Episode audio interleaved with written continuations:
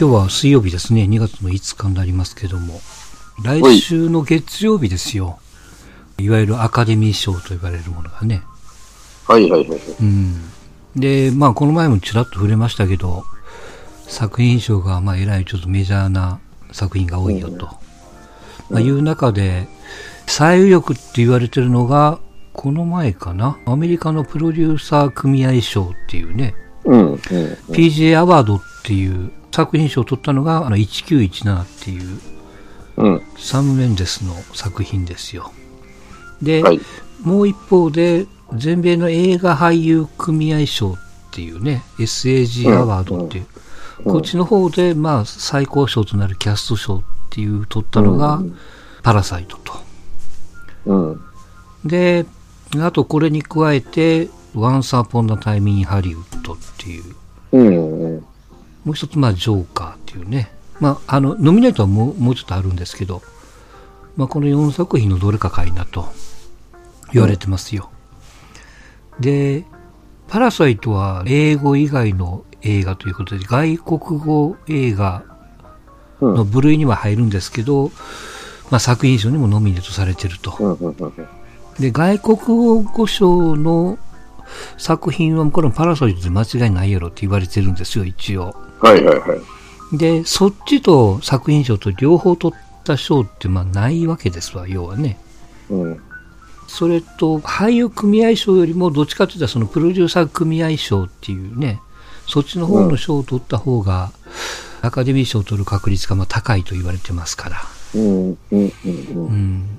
まあ日本のね、その映画のコメンテーター的な人、だからもうほとんどパラサイトに取ってほしいって言ってあるんですけど、うん。まあその人ら自身も言われてますけども、やっぱりどうやら1917なんじゃないのと。ああ。うん。っていうのがまあ予想の大方の見方みたいですけどね。うん。うん。で、主演男優はやっぱりジョーカーのホワキン・フェニックスと。うん。やっぱりうね。ん。まあこれが取るやろうと言われてますよ、やっぱね。うん。これ1917っていうのはまあ2月の半ばの公開なんで、まあまだこれからですけどね。映画監督が3名ですって言って、あのーまあ007のスカイフォールと、だから2つ前と前作ですよね。スカイフォールともう一個何やったかな。あ、スペクターか。うん、まあこれを撮った監督さんやからね。うん。まあまあどうなるかって言ったらまあ月曜日ですけども。うん。うん。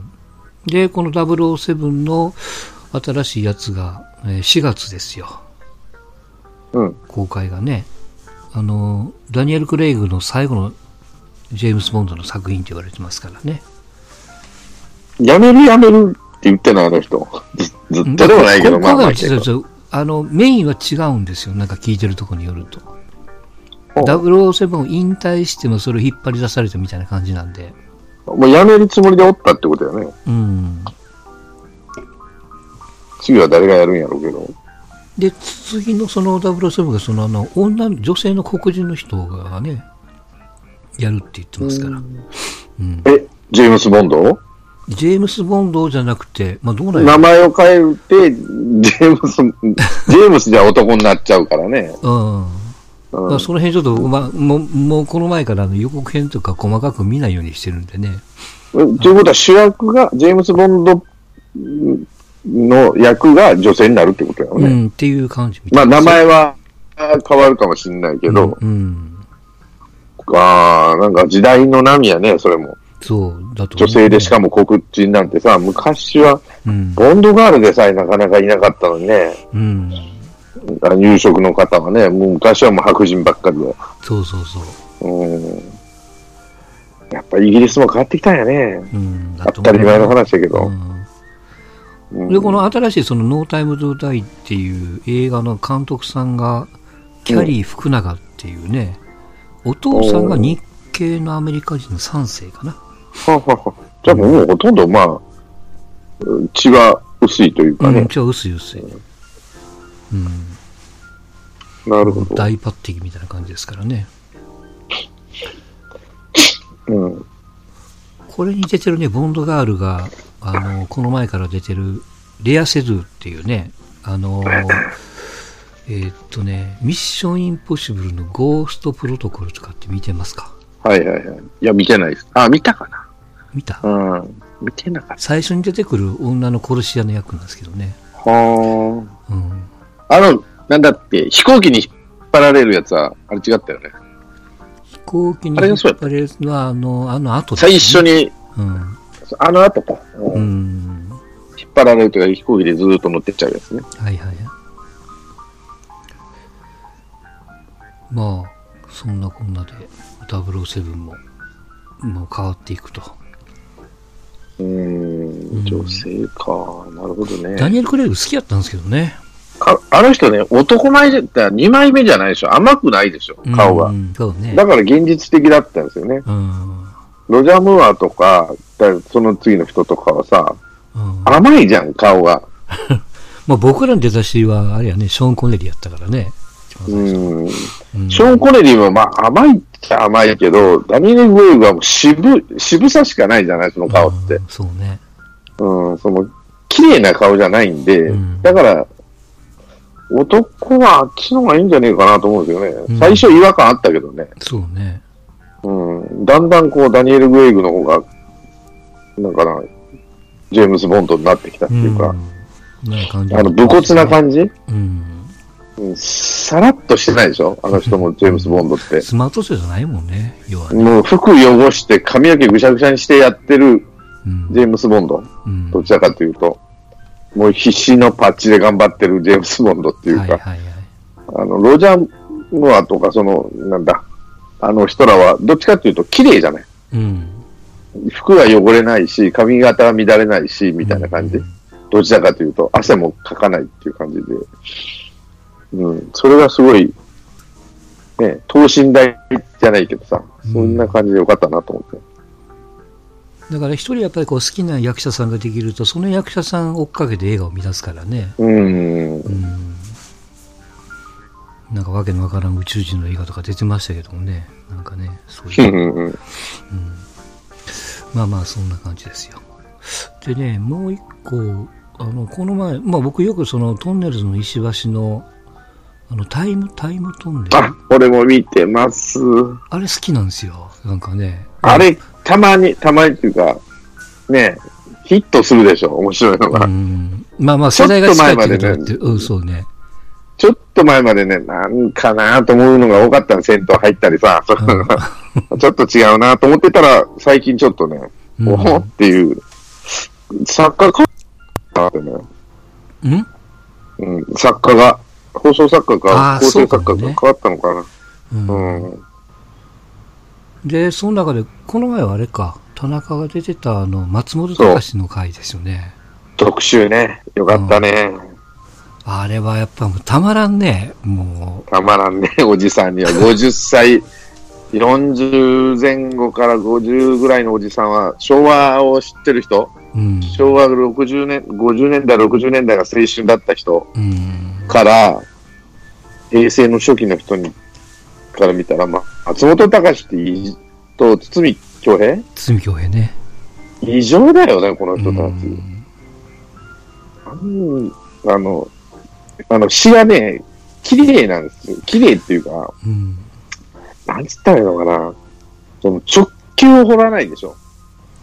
直接頑張れとか、好きだよとかさ、うん。えー、なんだろうな。あの、頑張れソングは絶対作らないでしょ、松本隆って。そうね。人を励ますにしても、木綿のハンカチーフみたいにさ、うこん。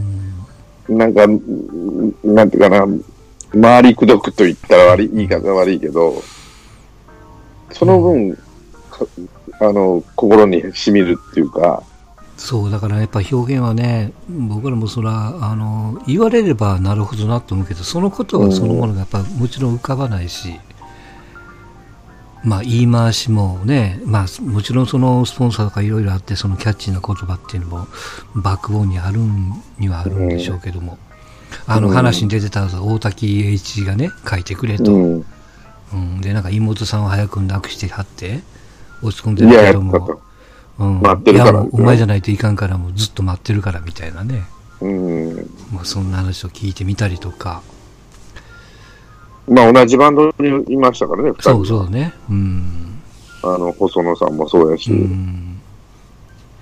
友情なんやなと思って、それが。うん、だからまあそういう頃を知ってるがゆえにこう余計にね、うん。うん、ぐっとこう来るというところもあったりとか、あとはあの、まあなるほどなと思ったその吉田拓郎のあの、外は白い、あああの、探偵、探偵物語じゃないや。武田鉄矢の映画の主え題歌なんね、、あれね。刑事物語。刑事物語か。うん。うん、ハンガー振り回すやつね。うん。うん。あの歌よく聞いてたもんな。いや、とか、あの、ああいう泥臭いのからさ、うん寺尾明のあの、ルビーの指なんてすほんとそう。すごいし、今、ね、こう、風景が全部頭の中でふわっと浮かぶでしょ。うん。で、日本は綺麗っていうか、この、ね、曇りガラスは風の街って言って、でどこのことかわかんないわけですよね。うん。で、僕ら全然わからなかった。風の街っていううんか、わからないけど、なんか、後から聞くと青山かそこらの話なんですよね。そうね。青山がうん風の街って言って。うん。でも、なんとなく都会だなっていうのはわかるわけですよ。うんその田舎の田んぼの風景ではないなと。うん曇りガラスが風の街、問わず語りの切ないね、枯葉一つもない命でずーっと聞いていくと、そこまででも、あ、都会の話なんだろうなって、街曇ってるガラスの向こうが、うん。風の街っていうのがその都会なんだろうなっていうような。そうそうそう。で、その一人、で、だんだんだんだんこう、ね、話が、そう、聞聞いちゃうじゃない、うん話を。で、直接的な言葉っていうのはあんまりないですよね、あの人の三分詞みたいな。うん。うん。まあ、あと、その、これ、松本隆にこう限ったわけじゃないですけども、まあ、聞き方も変わってるのかわかんないですけど、当時の曲って歌詞がさっきストーンちゃんみたいに出てくるじゃないですか。うん。未だに。パパパパパパパッとね。うん。頭に入ってるというかね。うん。うん。昔のその女の子の電話番号みたいにこう、パッとこう出てくるみたいなね。不思議なもんで。、聞うんき、一曲一曲聞いてる濃度が違うんですよ。まあまあ、そういうことなのかな。うん、濃度と、聞いてる側の方のね、濃度が違うのと、やっぱりその言葉のチョイスは、やっぱりああいう人たちって天才的な、天才的というか、その、なんていうの感性がす豊かというかね、うん。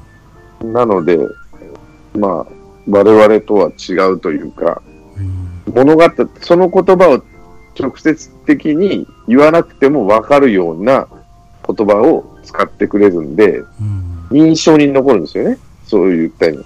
そうね。ルビーを指輪を探すのさって、うん例えばね、ルビーの指輪で、うん。うん、街でベージュのことコートを見かけると、ね、指にルビーの指輪を探すのさっていうのをずーっと聞いていくと、それが印象に残っちゃうわけ。うん。ほんで、あと、いいメロディーとね。うん。松田聖子の曲なんか本当にそうだなと思うもんな。そうやな。あの出だしのずっとシリーズなんか本当に歌えるもんな、正直ね。うん。うん。あ海水トピーなんてもう、ね当時はそう思うんだけど、今聴いても名曲だよな。うん。よくぞこのままが出てくるなと思うけどね。で春色の記者ってどんな記者だよと思うんだけど、うん。ふっとあのメロディーとあの曲詞になるともう、なんとなくふわっといい感じのものがう頭の中に浮かぶわけよ。うん。連れてってって言われて。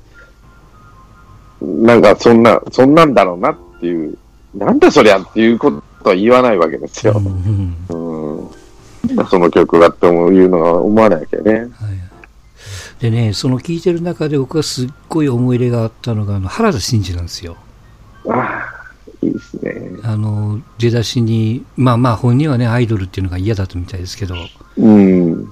あの、3曲、何やったかな、ティーンズブルースとキャンディーとと、、シャドウボクサーは。うんうんで、松本隆はだからタイムトラベルかなんかだよね。そう、詩を書いそてるのはね。うんう。俺、あの曲も好きなんですよ、タイムトラベルの。うん。うんだから拓郎がプロデュースなんやってね、確かね。そう、そう。うんだから、後でタックロのところでギター弾くんじゃなかったかな。松田聖子もバックの弾いてたけどね、ずっと。うんうん本人はもうアイドルが本当嫌で嫌でしょうがなかったと。ただ、顔がね、可愛らしい顔してるから、うんそれからあの、声がいいし、そうそうう、んだから、その、宇多田ヒカルを聞いた時ぐらいのショックがありましたよ、原田真二の曲って。小小学校だったけど、うん。こんな可愛らしい顔してんだ、この子と思って。まあ、その当時、その自分でピアノかなんか弾いて歌ってたじゃないですか。そうそうそう。うん。ベスト10の初期の初期ですよね。うん。うん、うわ、可愛らしい顔してこんな歌歌うんだと思って。ねキャンディーなんかぴったりやんか。え。うん。顔と曲とう、んあれが、あの、周りがね。はいはい。うん。あったな、明星とかの歌本にね、のってよう見てましたわ。うん。当時はその、ああいう平凡とか明星とか買わないと、歌の本がついてて、それ目当てに買ってたからね。うん。で、この頃はだから原田真二と、チャーと、セラそれとね。はまさうん。御三家ですよね。うんニューミュージック御三家。うん。世良正則もかっこいいなと思ったけどね。うん。で、あの人、もうね、変わんないからね、ちょっと老けたなとは思うけど、そう40ね年以上前なんだけど、うん。こいいもんな、当時から。歌い方はもう、あの人の真似をする人はいるけども、全部、なんていうかな、もう絶対無理だなと思うしね。うん。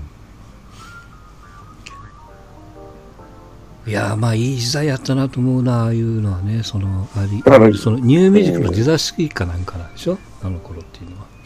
だいい今の子でも、例えば、まあ、何聴いてるのかわかんないけど、米津玄師とかさ、うん。聴いていい曲やなと俺も思うし、まあ、うん今の子は今の感性でね、若い感性で、これはいい曲やと思って、うん。うん、しみる、ね、こう、ぐっとくるんでしょうけど、うん。うん、でも、ちょっと情報が取りやすくなっちゃってるのは、ある意味かわいそうかなと、その、聞いてる濃度が、うん、まあもちろんね、ラジオとかうんら、そうね、自分から探しに行くじゃないですか、結局。うんだからラジオとかテレビでもめったに見れないしね。いや、うんみ、み、めったにっていうか週に1回か、夜中に見聞きたいなと思ったらレコード買うぐらいしか方法がないんで、ねお金出すしかないんでう、ん、今はもうタダで何でも見れるじゃん。YouTube だも何でもね。そうそう。そうすると、一曲に対する濃度が、まあ今の人と、まあ、ありがたい世界、社会なんだろうけどさ、今の方が。うんうんあの、ユーザーにとっては。でもその便利さゆえに美味しさがわからなくなっちゃうっていうかさ、うん昔はキャラメル1個はすんげえうまいなと思ったけど、今はもういつでも食えるからと思うと、そんな、だから高級キャラメルじゃないと美味しくなくなっちゃうわけですようね。んあのーなんだ、森永のミルクキャラメルがすっげえうまいなったけど、だんだんだんだん下が超えちゃって、コンビニ行って買えるし何でも買えるってなると、やっぱこう、高いキャラメルじゃないとうまくないくなっちゃうのと一緒で、基準をね、そう置いちゃうわね。そうそうそう、いい曲なんだろうけど、この、使い捨てちゃうわけですよね。うん。もう常に耳に入っちゃう、頭に入っちゃうから、うん。もう、はい次、はい次、はい次になっちゃうと思うんで、その、聞いてる濃度が違うから、その染み渡り方、うん。体への、なんていうかな、浸透度が、小俺らが小学校の時とか中学校の時のと、今の子たちがいい曲だなと思ってる浸透度が、全然違うんだろうなと思うし、うん。うん、だってその今までにないリズム感とか、その、スタイルが変わってるものが出てきたら、やっぱその衝撃度は僕らと同じような感じがあるんじゃないその、うんのめり込み度はちょっと別にしてもね。で、それが、うん。どう言ったらいいのかな。うん、また次、また次ってどんどんどんどん出てくるからさ。うん、まあもちろんね。うんで、今発表しやすくなったじゃない。うんだとなったら、はい。自分の曲を。うん。で、まあ、その中にはいい曲があって、まあ、ただ、消費もされやすいからう、ん。残る人ってなかなか少なくなってきてると思うんだけど、うん。まあ、そうやって考えるとね、そうやね。まあ、いいわゆるこうカセットテープをすり切れるぐらい聞くとか、レコード針の針が減るぐらい聞聞くとかね。うん、なんかそういうその、体験するじゃないですか。聞いた回数のこう結果がね、今は例えばその、うんと iPhone とか、まあその辺の再生回数が見て、あ、こんだけ聞いてるんやって思うぐらいで、なんかそういうこう、そうね、その深みにはまってる回数聞いてる感覚がちょっとやっぱちょっと違うんやろな。うん、それと、でもね、じゃあ、昔とどうやったと、やっぱり聴いてる曲の数は昔の方が少なかった、圧倒的に少ないと思うんですよ。だから今のこのがいい曲に出会えるチャンスはいっぱいあると思う、ね、はいはい、選択肢が多いよね。そうそうそうそう。だからさっき言った寺尾明って、3曲が、まあ、頭に残ってるんだけど、うん、でも、パッと言われるのはルビーの指輪しかもう出てこないわけですよね。出てこないわけじゃないけども、うん、まあまあ好きな人じゃないと出てこないってなると、ね、今のこう、のが恵まれてはいるんだけど、その、いつでもどこでも買いに行けるからね。うん、恵まれてはいるし、いい曲に出会うチャンスはたくさんあるんだろうけど、その、さっき言った浸透度がやっぱ違うだろうな。一、うん、曲当てたら、もうこれは、もう運命の曲じゃないけど、話せないっていうのが、自分の体がね。そうなんかな。そういうのがどんどんどんどん、今の子たちはいい悪いは別としてそうなってるんだろうなと思って、うん。うん、まあ、それが、そういう時代なんだろうから、うん、だもっといっぱい曲を浴びて、その中から一つ選べばいいと思うんだけど、あまりにも浴びる回数が多いだろうから、うん。うん、ちょっとかわいそうかなと思うね。うん。でまあ、ちょっと元に戻るけども、そのまあ、僕も昔ちょっと、まあ、孫ちゃんもそうやけど、まあ、バンドやってて、うん、曲ぐらいは作れるわけですよ。曲ぐらいはというか、ちょっと変な言い方けど、うん。うん、詩はね、やっぱ書けないんですよ、僕ね。あ、そう。あの、いや、書けないというか、いや、それありきたりのことはこう並べれるけども、うん。なんか、なんか、なんか平凡みたいな、なんか、曲はいろんちょっとこう、ひねりを加えたりって、なんとなくできんことはなかったけども。あのね、うん。音楽、まあ、これ俺のうちのバンドのギターが大体作曲するんですけど、うんうん、えっ、とね、なんだったかな。作曲は数学やから答えが出るんで簡単なんだって言われ、うん、簡単っていうか、そうね、わかりやすいね。うん、そうそうそう。で、これとこれと組み合わせてこの答えを出すとか、うん、こんな曲でこういう感じでっていうのは出るんだけど、うん、詩は答えがないから、答えがないって、100 100点は、100点っていうのかな、ここ気に入らんなって直せないっていう話をしてて、うん、例えばね、うん、うん、歩くっていう、まあ、歩くじゃなくてもいいや。な、なんでもいいんだけど、泣くか、なんかの言葉のチョイスの仕方が、納得できない、ここだけ直してほしいっていうのができないっていうのかな。うん、そうするとバランス崩れるとかね。曲なんかは簡単だと。はいはい、そうね。半を上げたり下げたりしたり、伸ばしたり引っ張ったりする、伸ばしたり縮めたりすりゃいいだけの話。曲ってそんなわけにいかん、あ詩はそんなわけにいかんって話をしとって。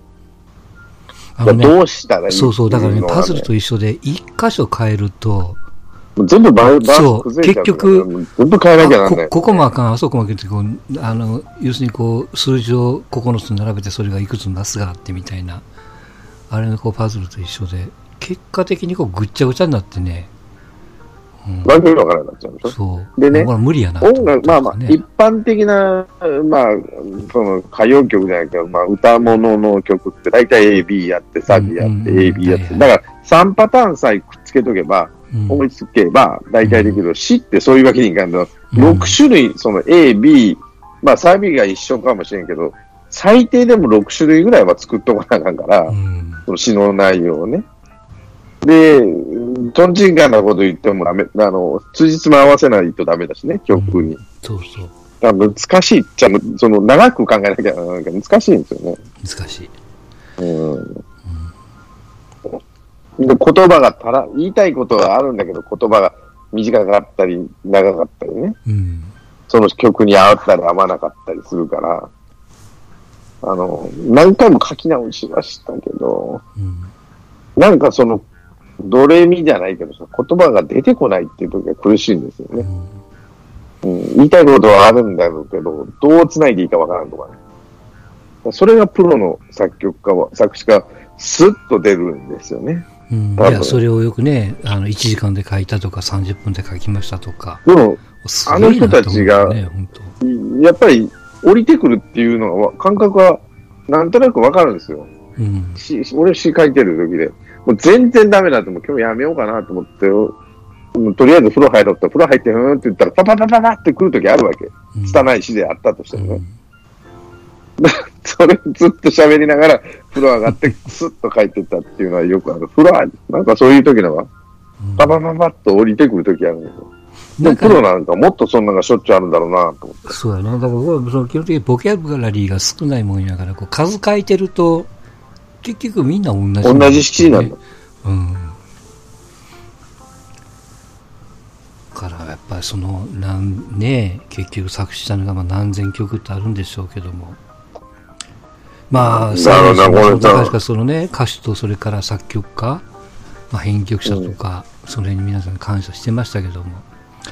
うんまあ、やっぱりその、まあ、文字を書く人もそうだし、まあ、詩を書く人もね、うんまあ、大したもんやな、まあ、大したもんやなとちょっと軽くなるけども、すごいなと。これ、うん、まあよく言われるゴーストライターがいるんじゃねえかとか言うわけよね。うんもう一人いるんじゃねえかとかさ、うん。うんまあ、そう言いたくなる気持ちはわからんでもないけど、うん。そんなことはどうでもいいけど、この、じゃあこの人の、あ、松本隆の世界だっていうか、まあ、いうのをこうは分からしてくれるだけでも偉いんじゃないと。うんうんそうだね。うんゴーストがいたとしてもね。